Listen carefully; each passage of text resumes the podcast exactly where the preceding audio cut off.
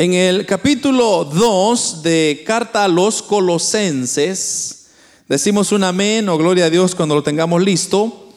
Versículo 1 dice la palabra del Señor, porque quiero que sepáis cuán gran lucha sostengo por vosotros y por los que están en Loadicea y por todos los que nunca han visto mi rostro para que sean consolados sus corazones, unidos en amor, hasta alcanzar todas las riquezas de pleno entendimiento, a fin de conocer el misterio de Dios el Padre y de Cristo, en quien están escondidos todos los tesoros de la sabiduría y del conocimiento. Y esto os digo para que nadie os engañe con palabras persuasivas, porque aunque estoy ausente en cuerpo, no obstante en espíritu estoy con vosotros, gozándome a mirar, a, gozándome, perdón, y mirando vuestro buen orden y la firmeza de vuestra fe en Cristo. Por tanto, de la manera que habéis recibido al Señor Jesucristo, andad en él, arraigados y sobreedificados en él, y confirmados en la fe, así como habéis sido enseñados, abundando en acciones de gracias. Amén. Oramos, hermanos Padre, que estás en el cielo. Te damos muchas gracias, oh Dios, porque tú eres bueno y grande en misericordia, porque tenemos la oportunidad y el privilegio de poder estar en este lugar una semana más. Agradecido, Señor, porque tú has sido bueno con nosotros, nos has guardado nos has protegido, nos has bendecido, nos has guiado. Gracias Señor por todo lo que has hecho en nosotros. Ahora Señor, en ese mismo agradecimiento venimos a pedirte por tu buena palabra. Habla nuestras vidas, enséñanos tu verdad. Que a la luz de estos versículos podamos ser instruidos, ser ministrados, ser enseñados, Señor, para que podamos caminar una vida que te agrade, una vida de santidad, de integridad, una vida apasionada por llevar tu evangelio a las naciones, Señor. Bendice la vida de mis hermanos que se han hecho presente, aquellos que no pudieron llegar, que seas tú con ellos, oh Dios. Bendice a mis hermanos que nos sintonizan también. Glorifícate en sus vidas. Háblanos, Señor. Espíritu Santo, instruyenos. Usa mi vida, Señor. Yo no soy nada. Úsame como un instrumento en tus manos, oh Señor. En el nombre de Jesús, Señor, echamos fuera todo obstáculo, toda obra del enemigo sea echado fuera en el nombre de Jesús. Amén y amén. Pueden, hermanos, tomar sus asientos esta tarde. Me gustaría, hermanos, compartir con ustedes un tema que el Señor ponía en mi corazón al leer estos, estos versículos que hemos leído el día de hoy. Y queremos llamarle una iglesia madura, o al menos es lo que yo pude percibir de estos versículos. ¿Cómo podemos llegar a ser una iglesia que ha alcanzado una, o que debe de alcanzar una cierta madurez? De hecho, hermanos, eh, el deseo de nuestro Señor Jesucristo el deseo de los apóstoles, el deseo de, yo creo que de cada ministro, ha sido siempre el de tener, el de llegar a formar una iglesia que esté rodeada de personas que alcancen una cierta madurez espiritual. Obviamente, hermanos, eh, una de las cosas que la iglesia tiene, la iglesia del Señor, es que está en el centro y, hay muchos ojos que están observando sus movimientos, está observando su comportamiento, su carácter, está, están observando cómo habla, cómo actúa, cómo camina. Y lo que la gente está buscando, y este es el término que creo que lo voy a repetir mucho en este mensaje, pero es el término que resonaba mucho en mi corazón y es la coherencia. La gente de afuera, y cuando me refiero a gente, estoy hablando de personas que no tienen a Cristo, que personas que están observando a las iglesias que tengan personas coherentes. Y yo decía, ¿por qué está, estoy pensando mucho en este término de coherencia, de coherente, de, de ser coherente en todo lo que hacemos? Porque la sociedad de que hoy estamos viviendo, hermanos, es una sociedad que no tiene coherencia. Y ese término, coherencia, básicamente se define como algo tan sencillo como el ser lo que uno dice ser, pero es ser uno mismo en todo lugar que pueda ir. O sea que si usted dice ser una cosa en su casa, usted es la misma en la iglesia, usted es la misma en el parque, usted es la misma en el trabajo, usted es la misma en, el, en la escuela o donde quiera que usted se pueda conducir, usted es la misma, usted está llevando una vida coherente.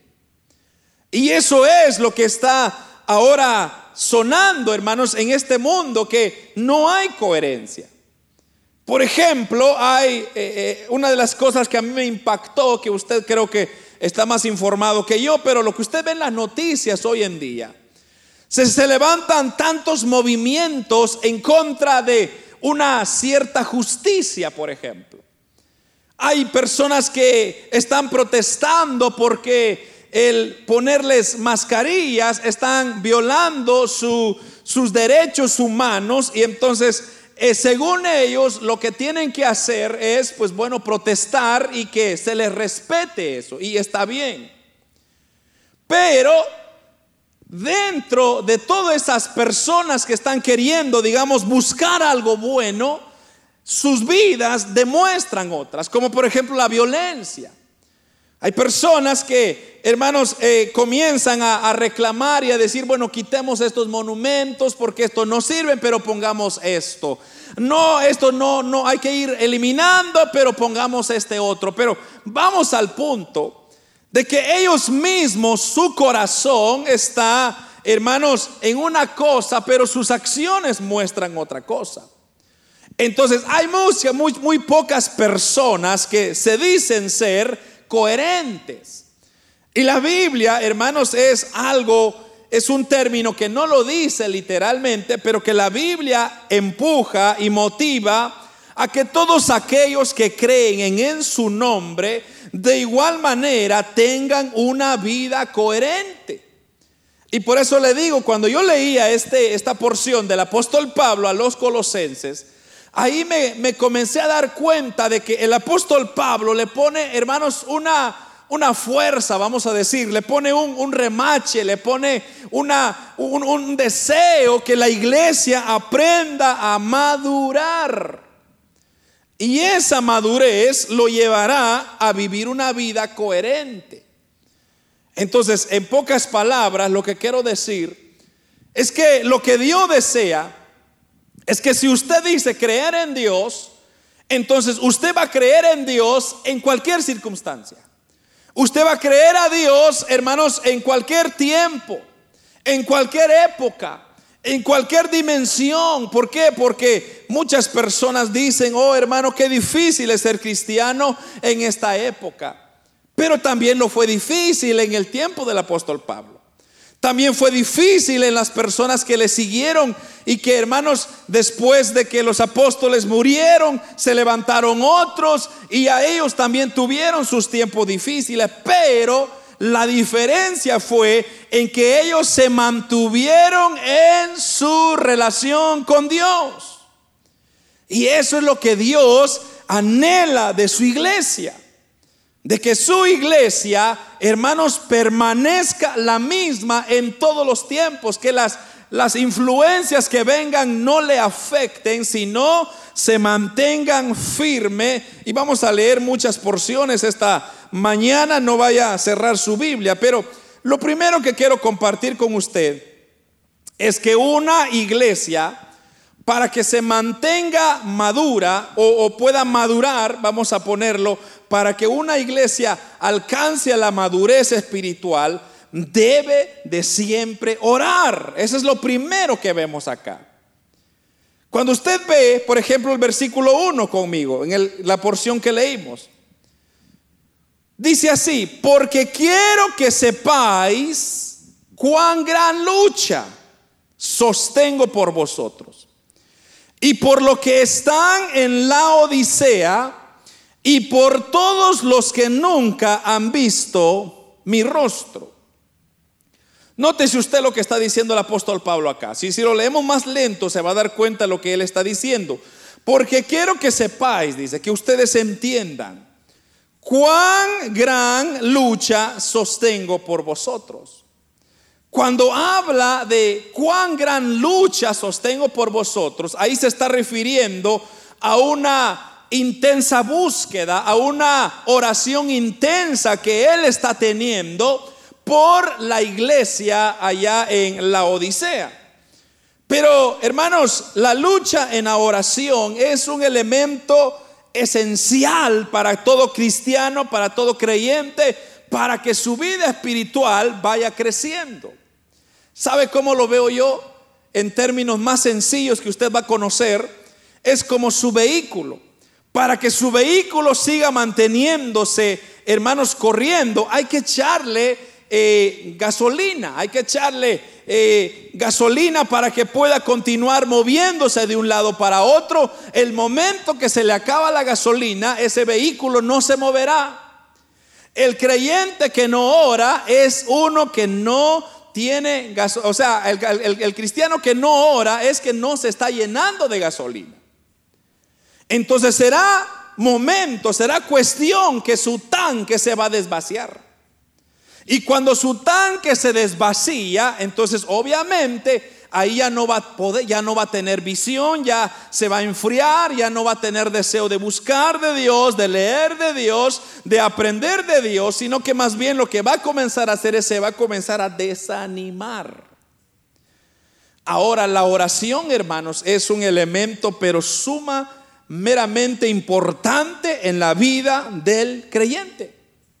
Usted y yo necesitamos de una oración. Y me gusta lo que dice el apóstol Pablo aquí. Cuán gran lucha, dice, porque fíjese que la oración es una lucha. La oración no es una cosa tan fácil de, de, agarrarlo, hermano, porque fíjese que lo primero que sucede cuando usted quiere orar, ¿qué es, hermano? Es el sueño. ¿No se ha dado cuenta usted? El, el momento que usted desea orar, un sueño, pero pesado que le cae. Y usted comienza a orar y eh, Padre nuestro que está en los cielos. Ah. Señor, gracias por los alimentos. Y no está orando por los alimentos.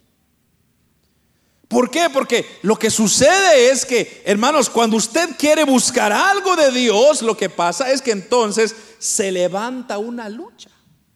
Y eso es lo que yo quiero que usted entienda conmigo que cuando el momento que usted desea acercarse a Dios, entonces hay una lucha. Pero ¿por qué hay una lucha? Porque Satanás y sus demonios saben de que cuando usted se pone en oración, lo que usted está haciendo es que usted se está conectando directamente con el cielo. Y cuando hay una conexión directamente con el cielo, entonces lo que va a pasar es que Dios va a comenzar, hermanos, a trabajar en su vida. Y Satanás lo que quiere es que Dios no trabaje en su vida, que usted le vaya mal, que usted fracase, que usted se pierda, que usted se condene para una eternidad. Entonces hay una lucha. Entonces lo que pasa, si, si usted lo quiere, vamos a verlo de una manera gráfica para que usted me entienda más mejor todavía. El diablo, hermanos, es un ser que es real. No lo podemos negar, que el Señor lo reprenda. Pero Satanás es un ser real. Y Satanás no está jugando con nadie. Satanás no está gastando su tiempo en el parque, ni en el río, ni en la barbecue. Él está donde están congregados aquellos que adoran a Dios. Sencillo. Entonces, Satanás, ¿por qué está aquí? Y podría estar aquí viéndonos ahorita. ¿Pero por qué? Porque a Él lo que le interesa es que usted y yo no aprendamos de su palabra, no nos conectemos con Dios. Porque la palabra del Señor dice que la fe viene por el oír, por el oír la palabra. Entonces lo que Satanás quiere es quitarle a usted la fe, quitarle a usted la fuerza, quitarle a usted el ánimo. Entonces lo que va a hacer es que le va a abrir otros, otras fuentes. Entonces esa es la lucha que hay. Entonces como dije, muchas veces, hermanos, uno piensa, no, Satanás está allá en una discoteca, en un bar, se está divirtiendo. No, Satanás está donde hay personas que buscan el rostro de Dios. Entonces, ¿no se ha dado cuenta usted que, hermanos, como dije, hay muchas distracciones, pero ¿de dónde vienen? De Satanás. Cuando usted desea buscar de Dios, algo pasa, algo sucede. Hermanos, cuando usted decide leer la Biblia, por ejemplo, usted abre la Biblia y dice, bueno, voy a ver qué me quiere decir el Señor. Y suena el teléfono. Y no a nadie le llama, pero el día que usted abrió la Biblia, todo el mundo quiere hablar con usted.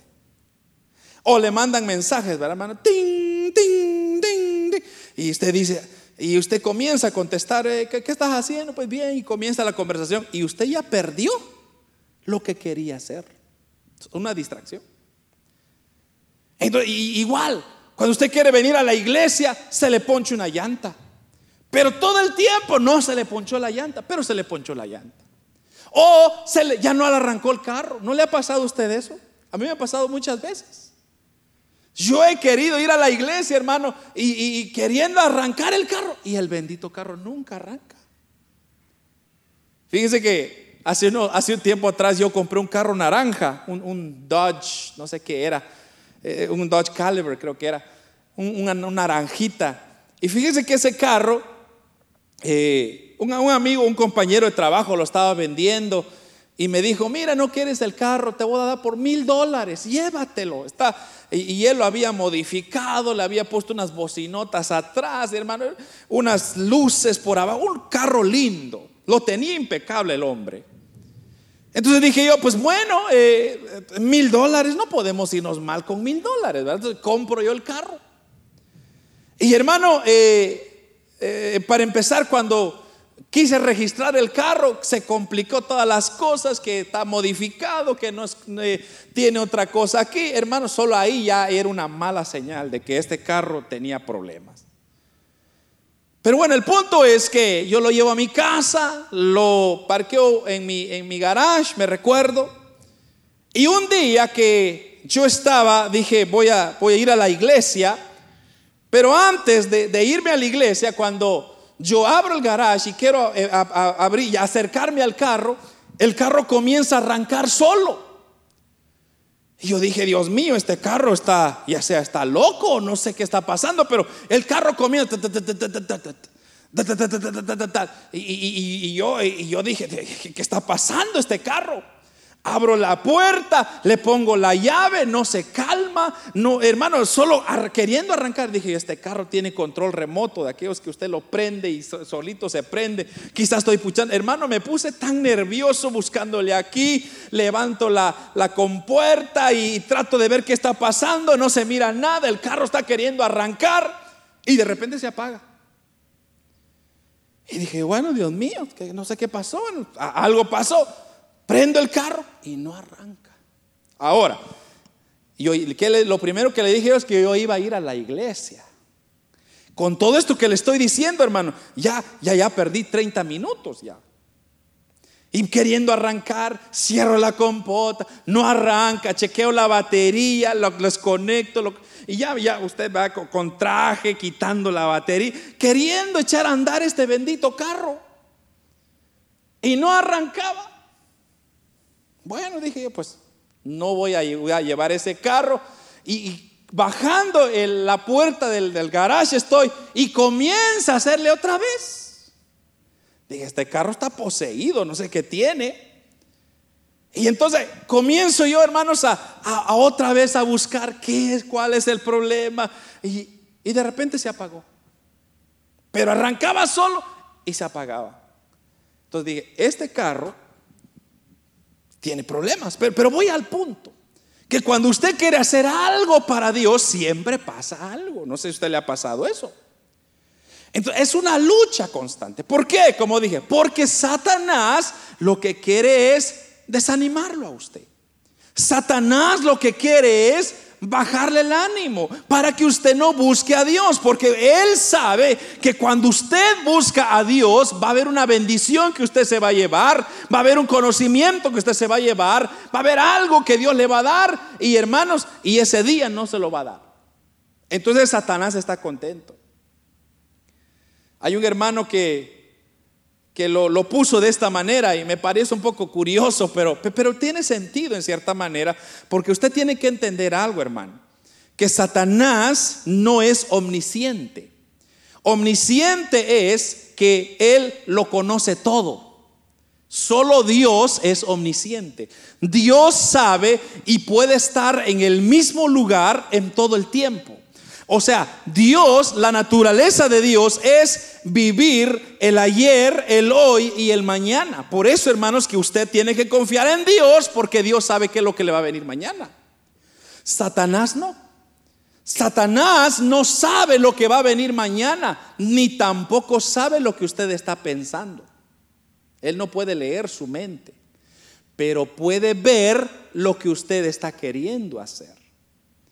Entonces un hermano lo ilustró de esta manera y como le digo, me parece un poco curioso, pero, pero yo lo veo en, cierta manera, cierto sentido. Entonces, lo que Satanás tiene es que tiene demonios. demonios que él usa y que él manda para cumplir sus deseos. Entonces, por ejemplo, eh, cuando usted decida orar, por ejemplo, usted dice, voy a orar un rato, voy a buscar el rostro del Señor un rato. Entonces usted ya se propuso, entonces Satanás ya observó. Entonces Satanás le dice al demonio, aquí demonio 1, demonio 2, por favor, este fulano ya va a comenzar a orar. Entonces el demonio otro dice, bueno, sí, atento, ya recibí el mensaje, ahorita le voy a distraer. Y se mueve, y se va.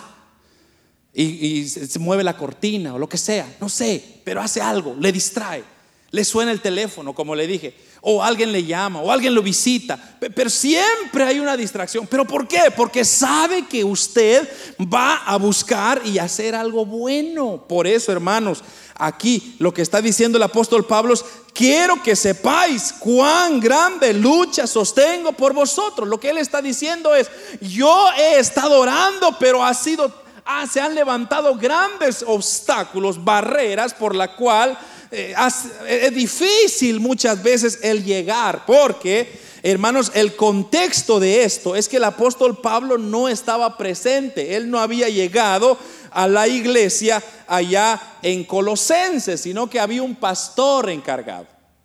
Ese pastor se llamaba Epafras, Epafras o Epafras, no sé cómo se pronuncia mejor, pero Epafras creo que suena mejor.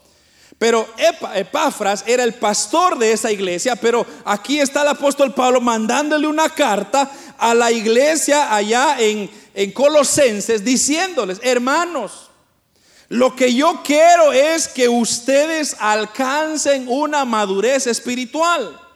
Pero ¿cómo lo van a lograr? Él dice, orando. Si ustedes no oran, no van a madurar. La oración es necesario, es un elemento que usted y yo necesitamos para poder crecer. ¿Por qué? Porque me encanta lo que dice Mateo 7:7. Mateo 7:7 dice, "Pedid y se os dará." Si usted lo quiere leer, leamos toda la cita bíblica, pero mire lo que dice Mateo 7:7. Hermano, esto es maravilloso porque Dios está diciendo Mateo 7:7 Pedid y se os dará. Buscad y hallaréis. Llamad y se os abrirá. Porque todo aquel que pide, recibe. Y el que busca, halla. Y al que llama, se le abrirá. Ahí está. Palabras en rojo, dichas por Cristo. O sea, lo que Cristo está diciendo es, hermanos, dice, pidan, Pero ¿cómo lo vamos a pedir? ¿Cómo vamos a llegar a Dios? O sea, es como que usted tiene a su padre aquí en la tierra y usted quiere pedirle que su padre le regale unos sus 50 dólares. ¿Verdad? Usted dice, yo quiero que mi padre me regale 50 dólares. O lo que sea, un carro. Usted piense lo que quiera, pero usted quiere pedirle algo a su papá. Entonces, si su papá tiene, pero si usted no le pide, su papá no le va a dar nada. Pero si usted viene a su papá y le dice, mira papá, fíjate que, ¿crees que me puedes regalar 50 dólares? Tal vez su papá le va a decir, si tiene, claro hijo, aquí están. Y si no tiene, le va a decir, no tengo 50, pero tengo 20. Pero le va a dar algo. O le va a dar una explicación, va a haber una comunicación, va a haber una, una, una interacción entre el padre y el hijo. Pero si el hijo no pide, entonces el padre, ¿cómo va a leer la mente de su hijo? Y va a decir, bueno, mi hijo tiene, eh, hijo, yo creo que tú me estás, dentro de ti me estás pidiendo 50 dólares, aquí te va. No, sería bien difícil. Entonces lo que Cristo está diciendo es, pidan y yo les voy a dar. Busquen y me van a hallar. Pero, pero ¿cómo? O sea, ¿cuál es el medio entonces? El medio es la oración. Otro, otro de los versículos que a mí me fascina, de hecho creo que está en Mateo 26. Mire, si usted se va a Mateo 26, me encanta este, estos, versículos. Mateo 26, 41, eh, por ahí le voy a decir, 41, eh, mire. Eh, Mateo 26, 41 dice, velad y orad para que no entréis en tentación. El espíritu a la verdad está dispuesto. Pero ¿qué dice? La carne es débil. Y lo voy a leer otra vez todo de un solo. Velad y orad para que no entréis en tentación. El espíritu a la verdad está dispuesto, pero la carne es débil. Eso es lo que el apóstol Pablo está diciendo. Yo estoy sosteniendo una gran lucha. Pero lo que está pasando es que hay una, hay una oposición. ¿Cuál es la oposición? La carne es débil. Y usted sabe que, hermanos, usted, mire, usted dele carne a la carne, está feliz de la vida.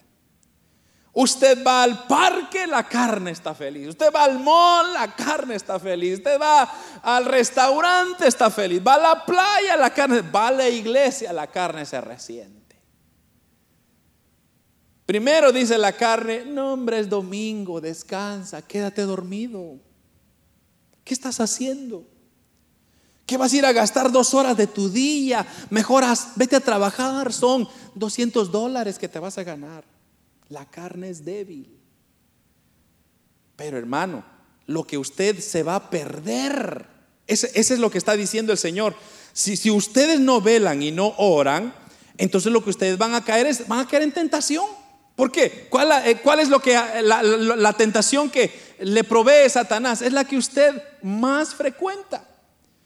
Yo no sé cuáles son sus debilidades, yo no sé cuáles cosas le gusta a usted, pero por ahí va a llegar Satanás. Pero claro, si usted no ora, no hay nada. O sea, se va a quedar sin gas, como ya le dije. Y, esto, mire, le, voy a leer esta última, Marcos. Me, me, encanta también esta, bueno, de hecho hay tantos que me encantan, pero Marcos capítulo 11, y ya paso a otro punto acá. Pero antes le, le voy a leer este, Marcos 11, 24. Sí, 11, 24. Mire lo que dice. Por tanto os digo que todo lo que pidiereis orando, creed que lo recibiréis y os vendrá. Mire esto. Dice, por tanto os digo, o sea, otra vez, letras rojas, palabras de Jesús. O sea, no se lo está diciendo un hombre, no lo está diciendo el apóstol Pablo o cualquier otro apóstol, lo está diciendo Cristo. Cristo está diciendo, por tanto, yo les estoy diciendo que si ustedes pidan, pero ¿cómo? Orando, dice. Y ustedes creen que yo se los voy a dar, ustedes lo van a recibir. Es lo que está diciendo ahí. Entonces, para que una iglesia crezca, tiene que orar. Una iglesia que no ora es una iglesia que no crecerá nunca jamás en la vida espiritual. Toda la vida va a estar menguando, va a estar frío, va a estar apática, va a estar enferma. Pero una iglesia que ora es una iglesia que siempre permanecerá, hermanos, firme, fiel, aunque se levanten olas, aunque la gente cambie, aunque el mundo cambie, aunque el sistema cambie, la iglesia se mantiene firme, firme, firme, firme. ¿Por qué? Por la oración. La oración. Hoy en día el creyente que no ora, hermano, el mundo se lo, se lo, se lo come. Pero pasemos a lo siguiente, lo que dice, regresando a lo que dice el apóstol Pablo allá en Colosenses. Entonces, lo primero que dice él es, cuán gran lucha sostengo por vosotros y por los que están en la Odisea y por todos los que nunca han visto mi rostro. Ya le expliqué, él no está presente o nunca había llegado a visitar allá la iglesia en la Odisea, sino que él le estaba mandando esta carta. Pero mire el versículo 2, para que sean consolados sus corazones, unidos en amor, hasta alcanzar todas las riquezas del pleno entendimiento, a fin de conocer el misterio de Dios, el Padre y de Cristo. Mire, aquí hay otro punto que yo pude ver. Lo que yo puedo ver acá es que una iglesia que necesita madurar o que está madurando o que anhela madurar, tiene que tener en su corazón una fuerte confianza en Dios. La palabra consolados, que es lo que está diciendo ahí, sean consolados sus corazones, significa ser fuerte significa ser fortalecido, estar bien establecido, o sea, bien parado. También significa estar bien alentado. Ese es otro término. Ese es el tipo de fortaleza que motiva confianza y seguridad. Cuando usted está confiado, está, está bien parado en lo que cree, así puede usted estar equivocado, usted se mantiene ahí. Por ejemplo, estas personas que, que adoran a, por ejemplo, los musulmanes, ellos creen en Alá. Ese es su Dios para ellos. O sea, lo que para nosotros es Jehová Dios, para ellos es Alá. Ese es su Dios. Pero la gente está dispuesta a morir por ese Dios, aunque están errados. Aunque no tienen amparo, no tienen nada que, que haga o que diga algo sobrenatural que verifique que ellos están en lo correcto, porque esa es una de las cosas que usted tiene que ver. Para que usted sepa en dónde está en el camino correcto, es, tiene que estar amparado por algo sobrenatural. O sea, en otras palabras, el Dios a quien usted está adorando es un Dios que se mueve sin ayuda de nadie, que es un Dios que está operando ayer, hoy y mañana. O sea, que no se vaya a decepcionar usted que se vaya a morir. Pero Alá ya se murió. Y ya lo que hizo, hizo y ahí se quedó. Y ahora está gozando, quién sabe dónde, el infierno quizás, si no creyó en Dios. Pero vamos al punto de que usted necesita poner su confianza en alguien que no le va a fallar ayer, hoy ni mañana. Es por eso la Biblia dice que no hay que confiar en el hombre y lo dice con una palabra muy fuerte que es de maldición. Maldito el hombre que confía en el hombre. ¿Por qué? Porque el hombre es mentiroso.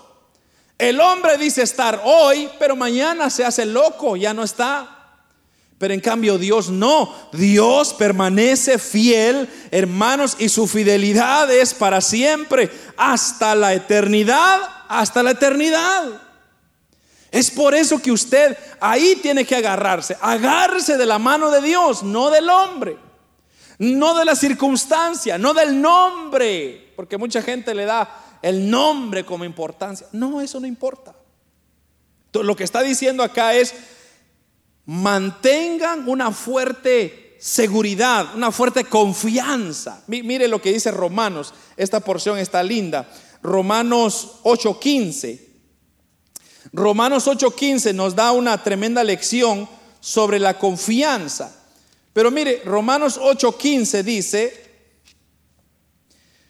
eh, pues no habéis recibido el espíritu de esclavitud, dice, para estar otra vez en el temor, sino que habéis recibido el espíritu de adopción, por el cual clamamos, Abba, Padre. Versículo 16. El espíritu mismo da testimonio a nuestro espíritu de que somos hijos de Dios. Ahí está. Lo voy a leer otra vez. Pues no habéis recibido el espíritu de esclavitud para que otra vez tengan temor, sino que habéis recibido el espíritu de adopción por el cual clamamos, Abba Padre. El espíritu mismo da testimonio a nuestro espíritu de que somos hijos de Dios. Entonces, ¿cómo sabe usted que es hijo de Dios? Que el mismo Espíritu de Dios nos da ese testimonio. Y es por eso que el Evangelio no es una farsa, no es una religión, no es algo que el hombre se ha inventado. El Evangelio es una relación personal con Dios, es una, un estilo de vida que uno lleva. El Evangelio, amado hermano, o sea, el verdadero Evangelio de Dios es un estilo de vida que yo lo vivo todos los días. ¿Cómo lo vivo? En oración, como ya dijimos. Segundo, en una fuerte confianza, en una seguridad en, en el que, que usted ha creído en ese Dios y que ese Dios no lo va a desamparar. Por eso el apóstol Pablo está diciendo, para que sean consolados sus corazones. O sea, esa palabra consolado, lo que está diciendo, para que ustedes tengan seguridad, estén seguros de lo que ustedes han confiado, es lo correcto, es lo bueno.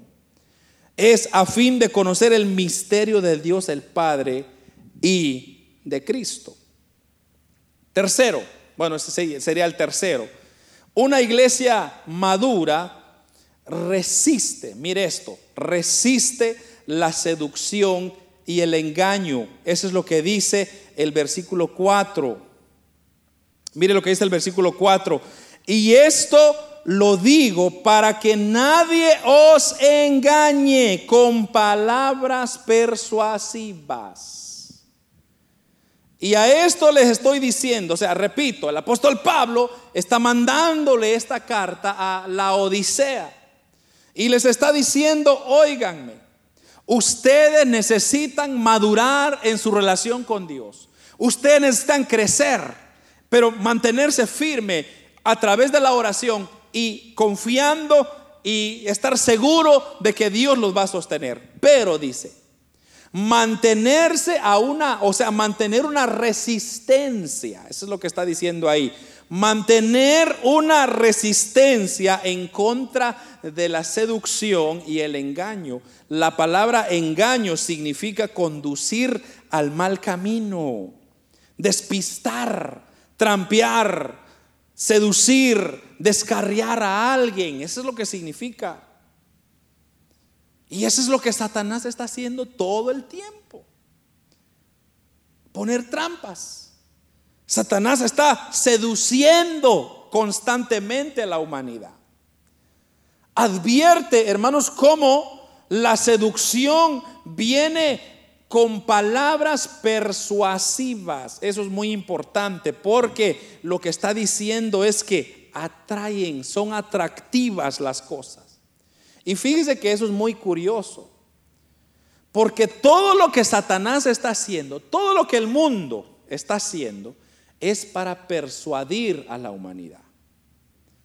Entonces, usted se da cuenta, por ejemplo, usted váyase a Best Buy, por ejemplo, usted va a ver unas pantallas, pero chulada de pantallas.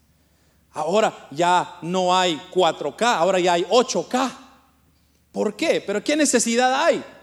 Pero pues es, es el hecho de que van a poner una presentación mejor, una imagen más clara, ya, ya hay una, un ángulo mejor que se pueda ver. Pero ¿qué es lo que están, están persuadiendo? Lo que nos están haciendo es nos están seduciendo para que usted venga, gaste su dinero, se quede en la pobreza, pero tiene su televisor 8K.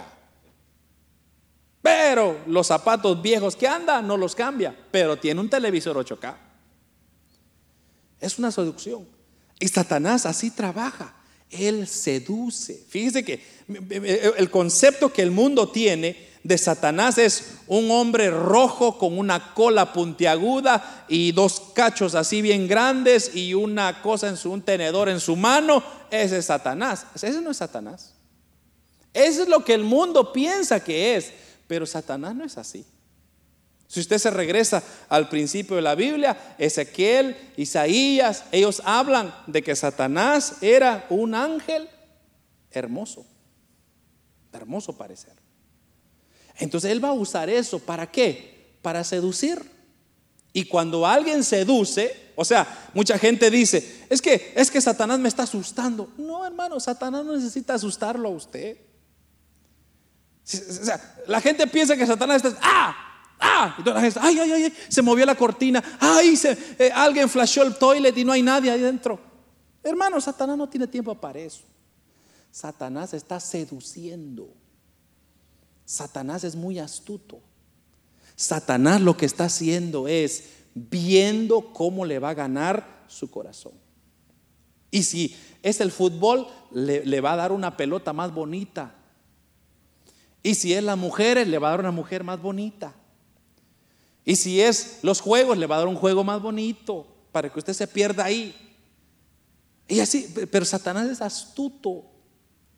Entonces, eso es lo que el apóstol Pablo le está diciendo a la iglesia. Oh hermano, le dicen, ustedes tienen que madurar, porque si no maduran, entonces lo que va a pasar es que ustedes van a caer en las manos de Satanás y entonces llegamos a ser una iglesia más en esta tierra. Y nosotros no queremos ser una iglesia más, queremos ser la iglesia de Cristo en esta tierra. Porque ya hay muchas iglesias y en muchas están ya persuadidas, muchas iglesias ya perdieron su primer amor, ya perdieron la comunicación con Dios, ya perdieron todo y están ahora entreteniendo. Eso es lo que están haciendo. La mayoría de iglesias son entretenimientos, pero ese es lío de ellos. Por lo menos nosotros, nuestro deseo es crecer, hermano, madurar hay que crecer en la vida espiritual. ¿Por qué? Porque yo quiero que me vaya bien. Yo quiero que a usted le vaya bien. Yo quiero que usted le vaya bien. Yo quiero que usted le vaya bien. Yo quiero que usted prospere.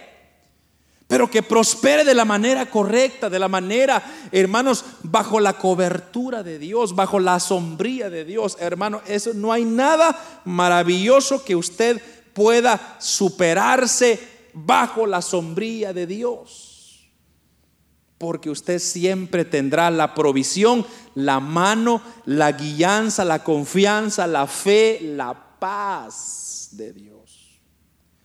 El momento que usted se sale de la sombría de Dios, hermano, usted está expuesto a cualquier elemento. Pueden venir los rayos, las tormentas, pueden venir tantas cosas y lo van a acabar.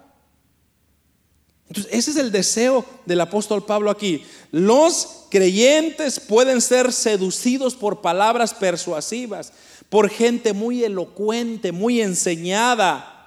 Y eso es lo que está pasando hoy en día. Hay muchas religiones, muchas iglesias que se están, hermanos, tienen palabras muy bonitas que a veces cautivan, pero no tienen nada. Y van detrás de los bolsillos de las personas. Qué triste. Pero la iglesia no está para eso. La iglesia está para advertirle a las, a las personas que si no se acercan a Dios, si no vienen bajo la cobertura de Dios, van a sufrir. Y ese es el propósito de Dios. Mire lo que dice Romanos, Romanos capítulo 16, versículo 17 y 18. Romanos 16, 17 y 18. Dice, mas os ruego hermanos, esto es el apóstol Pablo, mas os ruego hermanos que os fijéis en los que causan divisiones y tropiezos en contra de la doctrina que vosotros habéis aprendido y que os apartéis de ellos. Versículo 18 también porque tales personas no sirven a nuestro Señor Jesucristo, sino a sus propios vientres. Y con sus suaves palabras y lisonjas engañan los corazones de los ingenuos. Ahí está, mire lo que le decía. Aquí está claro lo que el apóstol Pablo está diciendo. Hermanos, dice, yo lo ruego, pero ¿por qué está, agrega la palabra os ruego? Porque Él les está suplicando. Es como que eh, usted le está suplicando a mí, mire, le suplico, por favor, por le suplico. Eso es lo que el apóstol Pablo está diciendo.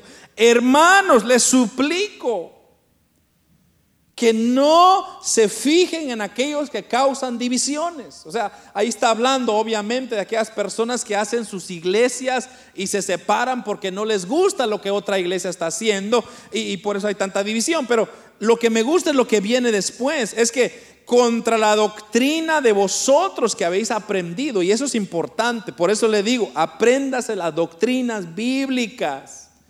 Las doctrinas es las vértebras de la iglesia, no eh, usted conoce bien sus doctrinas, usted no se va a perder, hermano, no se va a confundir. La gente le dice aquí, dice allá, allá y acá, allá y allá, y que, hermano, usted manténgase en sus doctrinas bíblicas y ahí nadie lo va a mover. Mire lo que dice Efesios. Y paso a otra cosa, Efesios, unos cuantos libros más adelante, capítulo 4, versículo 14. Para que para que ya no seamos niños fluctuantes, llevados por doquera de todo viento de doctrina, por estratagema de hombres que para engañar emplean con astucia las artimañas del error. Eso, eso, eso es lo que yo quiero que usted entienda. emplean con astucia las artimañas del error. O sea, el, el mundo usará de astucia usará, hermanos, siempre formas, maneras de que usted entienda, acepte lo errado, lo, malo, lo dañado. Y eso es lo que se va a preocupar ahora. Imagínese usted. Hay un mundo rodeado, hermanos, de Satanás mismo que está gobernando esta tierra. Y ellos están planificando cosas y ideas para erradas para que usted se salga del camino correcto.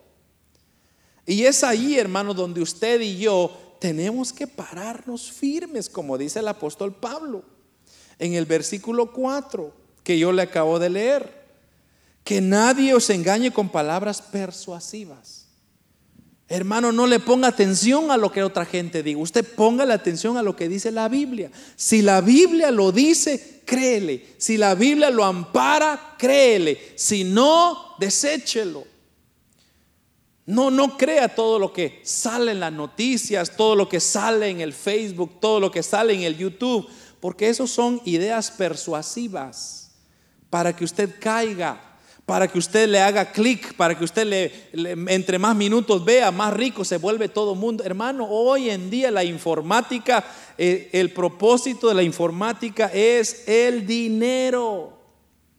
Y por el dinero cualquier tontería ponen en YouTube o en Facebook o lo que sea. Porque hay dinero entre medio. Entonces la gente no está interesado en que usted aprenda algo o, sea alguien. Lo que ellos quieren es que usted cliquea y vea el video. Y entonces ellos van a hacer más dinero. Y van a hacer más dinero. Entonces siempre saliendo con ideas persuasivas. Es lo que está diciendo ahí. Es lo que está diciendo el apóstol Pablo en esta carta. Dice, tengan cuidado que nadie os engañe con esas palabras que convencen. Usted créele. Entonces, no cierre su corazón a la Biblia. Abra su corazón a la Biblia y cierre su corazón al mundo. Y usted se va a dar cuenta cómo usted va a marcar una diferencia en este mundo. Y hermano, mire, sobre todo, usted va a vivir una vida espiritual maravillosa. Hermano, no hay nada como vivir una vida en esta tierra rodeado de paz, rodeado de gozo, rodeado de alegría, rodeado de tranquilidad. ¿Por qué? Porque, hermanos, usted, el mundo ya no tiene nada que dar. pero Dios tiene mucho que ofrecer. Y hermano, yo por la paz que Cristo me da, a mí no me importa lo que el mundo me da. A muchas personas, yo conozco personas, eh, bueno, no, sé si les he contado, pero en una ocasión, eh, y no sé si, no creo que sea hablar mal de los hermanos, pero la iglesia que está aquí a la par nuestra, o sea, yo le voy a contar, no, no estoy hablando mal de ellos, pero ellos creen lo que creen. Pero lo que yo quiero decirles es que ellos llevaron un pastor una vez a predicar hace unos meses atrás y yo lo estaba viendo, la transmisión de ellos. Pero lo que me, me llamó la atención fue lo que dijo ese pastor. Y dijo ese pastor, yo dice, soy pastor temporal, porque el ser pastor dice, no, no se gana el dinero. Y yo, a mí me gusta el dinero, dijo él. Esto es en, transmisión, no le miento, delante de Dios estoy. Él lo dijo delante, hermanos, de toda la gente. Cuando él pasó a predicar, dijo, yo soy pastor temporal. Y, y, a mí me gusta el dinero, dijo, y en el pastor, ser pastor no gana nada. Entonces, yo me voy a hacer dinero, trabajo duro, tengo una empresa, y ya cuando tengo dinero suficiente, regreso a ser pastor. Entonces, solo le estoy dando el ejemplo para que usted vea lo errado que está eso.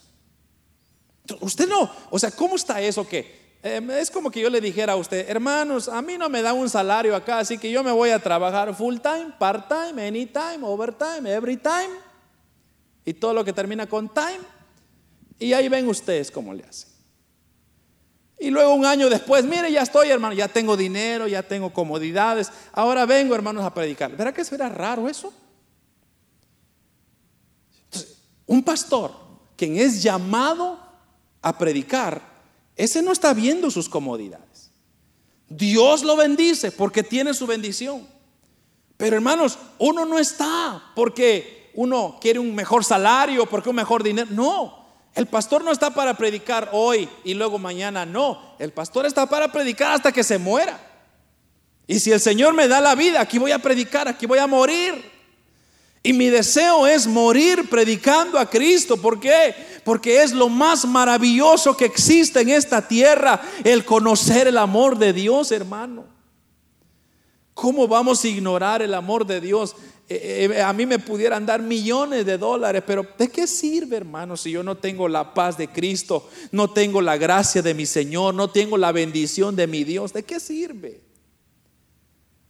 Pero en cambio, tal vez no tengo mucho, no tengo nada quizá, pero tengo la paz de mi Dios. Yo estoy feliz, yo estoy contento. Yo sé que, hermanos, lo que me va a pasar hoy, mañana o cuando sea, yo sé para dónde voy. No tengo duda alguna de que cuando yo cierre los ojos aquí, abriré mis ojos allá en la presencia de mi amado Señor y Salvador Jesucristo. Eso es lo más bonito. Y todo el resto se quedará. Y todo lo que existe y lo que hay se quedará. Pero lo único que nos llevaremos es nuestra relación personal con Jesucristo.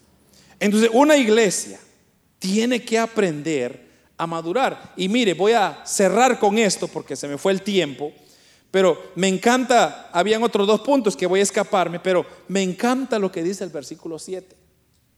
Porque fíjese, el, apóstol Pablo le, le, dice a la iglesia, hay que, hay que madurar, hay que crecer.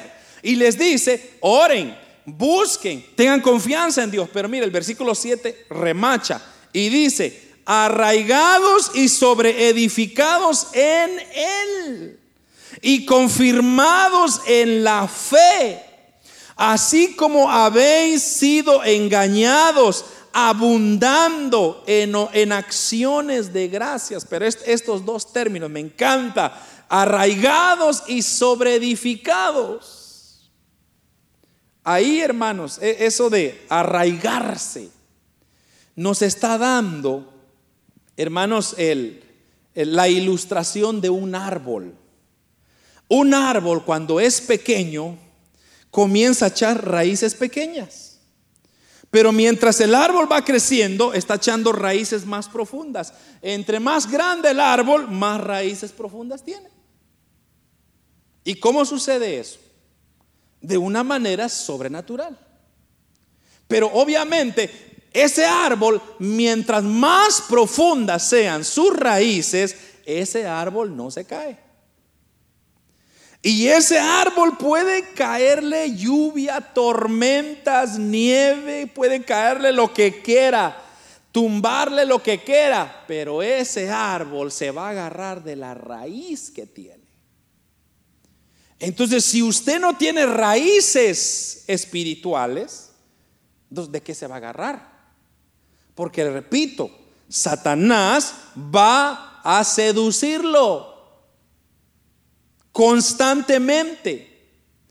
¿De qué se va a agarrar usted si usted no tiene raíces profundas? Entonces, eso es lo que, como le digo, me encanta lo que el apóstol Pablo al final remacha y dice, bueno, yo ya les di cuáles son las claves para poder madurar. Pero dice, ahora les voy a dar la clave más importante, es comiencen a echar raíces.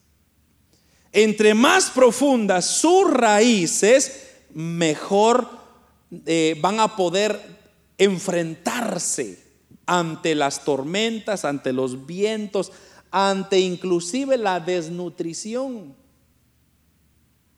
¿Por qué digo esto?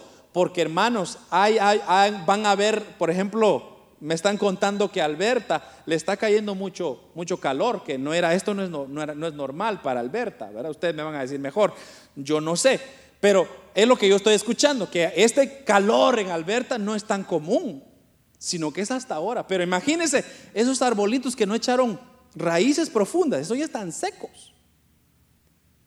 Pero los árboles que echaron raíces profundas, esos están bien, claro, las hojas se les han caído porque hay tan, el sol está muy fuerte, pero igual manera siguen verdes. ¿Por qué? Porque tienen raíces profundas. Entonces, el creyente necesita sembrar raíces profundas para que cuando venga el problema, cuando venga la tormenta, cuando venga la desnutrición, cuando venga la situación, cuando venga cualquier cosa, usted siempre se va mantener firme.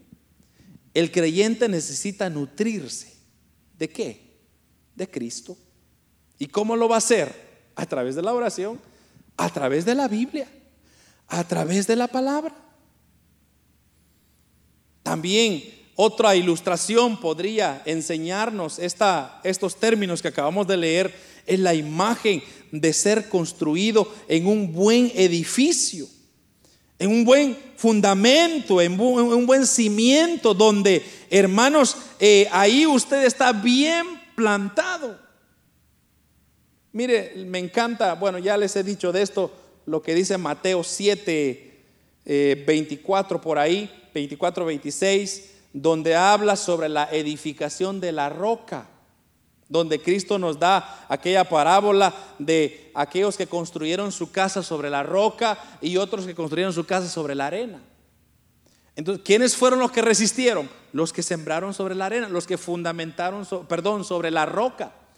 Porque la roca es una, es una enseñanza, una ilustración que es una piedra sólida que no lo va a mover cualquier cosa. Y eso es Cristo. Cristo es la roca. Cristo es el único elemento que nos va a poder sostener en medio de crisis. Y aunque hayan guerras y aunque hayan lo que sea, usted se va a mantener firme. Y me voy a despedir de ustedes leyendo esta última porción. En Primera Timoteo Primera Timoteo capítulo 6, versículo 19.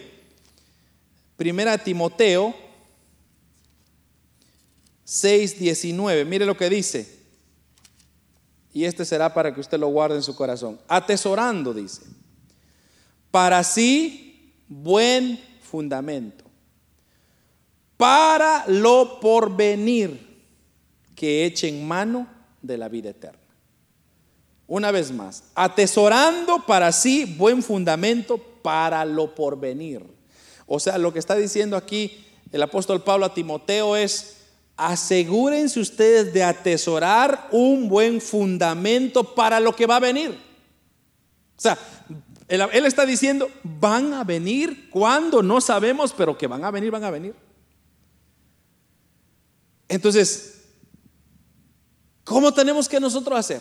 formarnos, fundamentarnos en Cristo. Hermanos, el deseo de Dios es que usted y yo crezcamos espiritualmente. Es que usted ponga su confianza plenamente en Dios. Y mire hermano, una y otra vez yo he visto la mano de Dios sobre aquellos que confían en Él. Nunca son defraudados aquellos que confían en Él. Todas las cosas nos ayudan a bien, dice su palabra. Oh hermano, cuando usted pone su confianza en Dios, entonces Dios dice, ok, ok, ahora siéntate en el carrito que yo voy a empujar.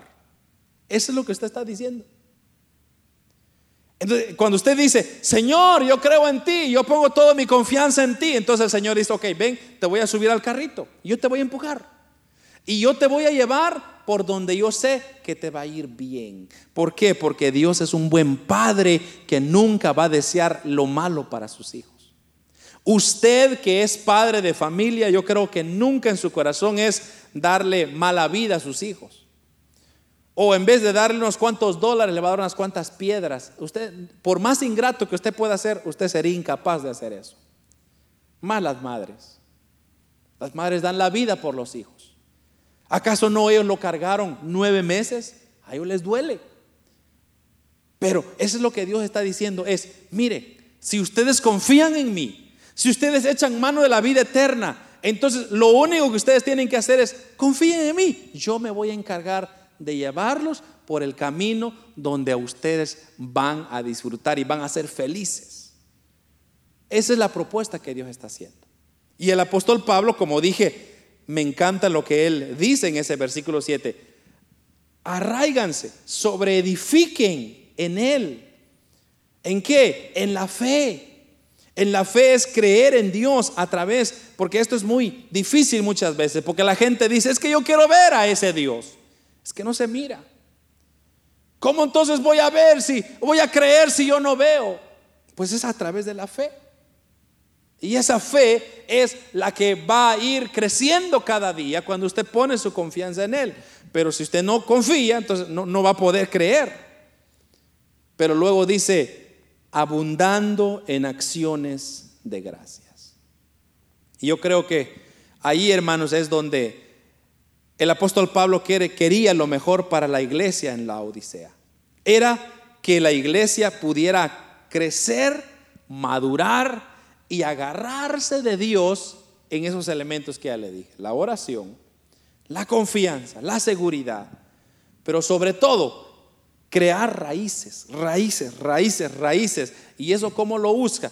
A través de la Biblia, a través de la palabra. Entre más va creyendo usted en Dios, más raíz va echando. Entre más conocimiento va adquiriendo, más raíz va echando. Entonces va a ser menos los errores que usted va a cometer, porque, repito, Cristo está llevando la carreta. El momento que usted quita a Dios y dice, eh, quítate Dios, hazte un ladito, yo voy a manejar mi carreta, está en busca del fracaso. Pero Dios dice, no, yo no quiero el fracaso para ti, hijo. Yo quiero lo mejor. Yo quiero que tú triunfes, que tengas éxito, que seas exitoso, que tu negocio te vaya bien, hijo. Yo quiero que tú prosperes también. Así como prospera tu alma, yo quiero que tú prosperes también. Pero asegúrate que yo vaya manejando el carrito. Y no se olvide de echarle gasolina al carrito. Porque si no, su carrito se va a quedar sin gas. Y entonces después, ¿ya para qué? Amén, hermanos. Crezcamos, hermanos. Maduramos en la palabra. Maduremos en la fe. Y usted va a ver cómo Dios, hermanos, va a hacer cosas maravillosas en nuestras vidas.